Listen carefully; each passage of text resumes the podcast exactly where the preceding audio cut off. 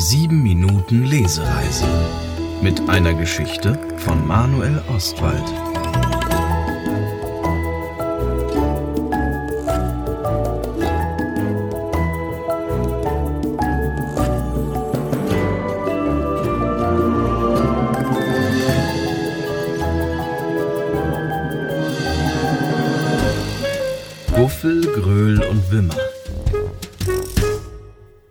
Guffel, der Spaßvogel, lebte von Lächeln und Lachen. Er hatte lila-grün karierte Flügel, einen Trillerpfeifenschnabel und natürlich einen matschbraunen Federhut. Wie alle anderen Spaßvögel brauchte auch Guffel das Lächeln der Menschen wie Luft zum Atmen.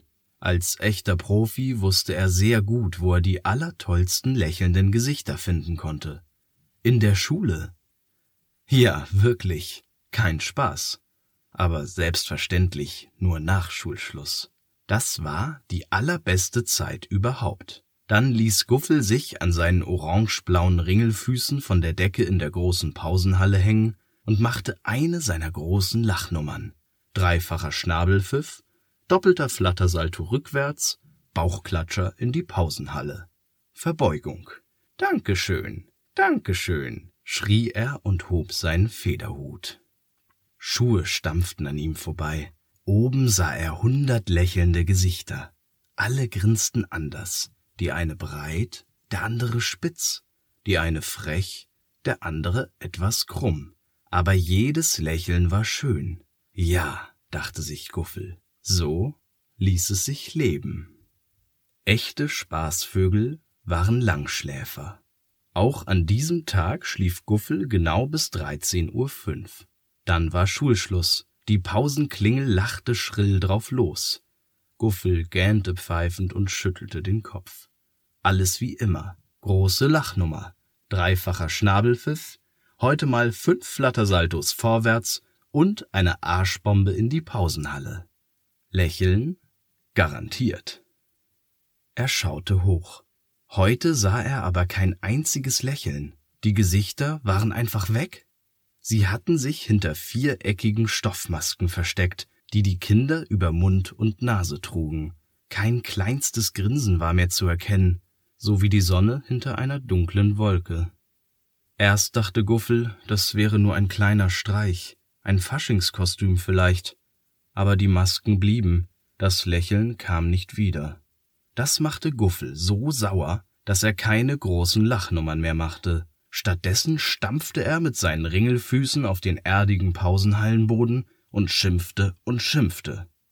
Einmal hob ihn eine Zweitklässlerin mit gelber Stoffmaske auf und fragte ihre Freundin, Ist das nicht Guffel, der Spaßvogel? Nein, Spaßvögel sind lustig. Der hier grölt nur rum wie blöd. Das ist ein Rohrspatz. Gröl, der Rohrspatz. Rohrspatz? So eine Frechheit. Guffel ärgerte sich so sehr, dass er noch lauter schimpfte, und nach ein paar Tagen nannten ihn alle nur noch Gröhl den Rohrspatz. Das machte den kleinen Guffel, der nun Gröhl genannt wurde, sehr traurig. Er traf eine Entscheidung. Er wollte nicht mehr schimpfen, nie mehr.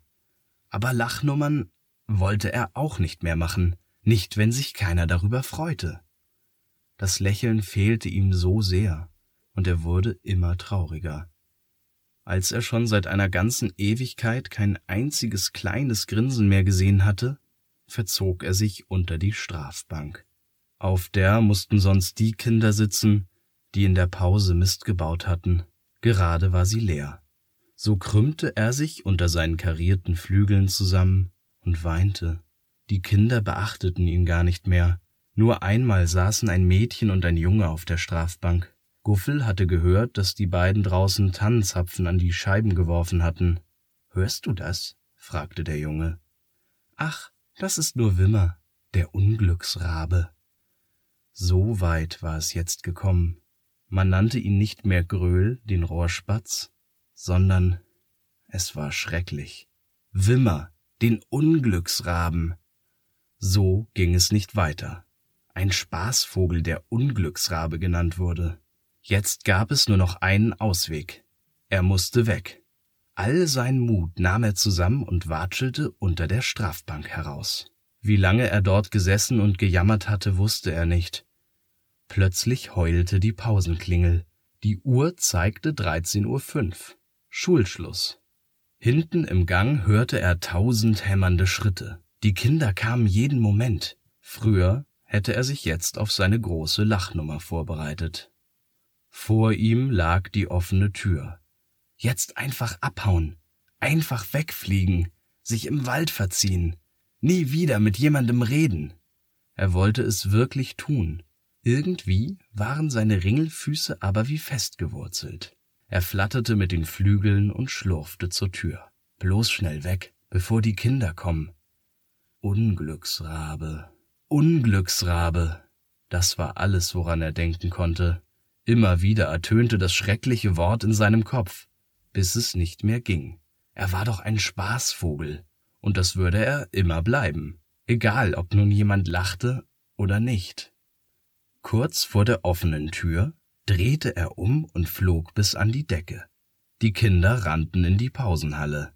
Wenn ich schon gehe, dann nicht als Unglücksrabe, dachte sich Guffel.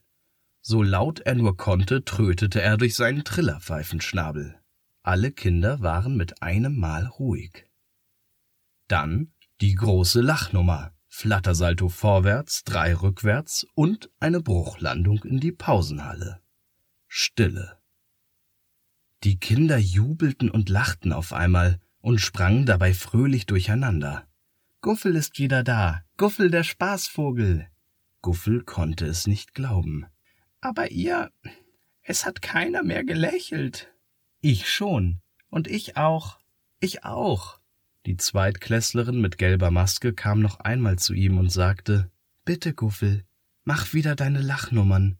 Wir brauchen sie jetzt ganz dringend.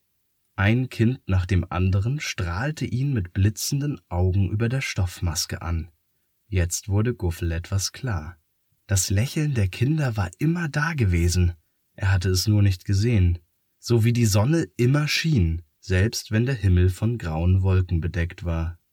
Da trötete er laut aus seinem Trillerpfeifenschnabel, verbeugte sich über seinen karierten Flügel vor den Kindern und dachte sich, ja, Spaßvögel brauchen das Lächeln, aber genauso dringend brauchen die Menschen uns Spaßvögel.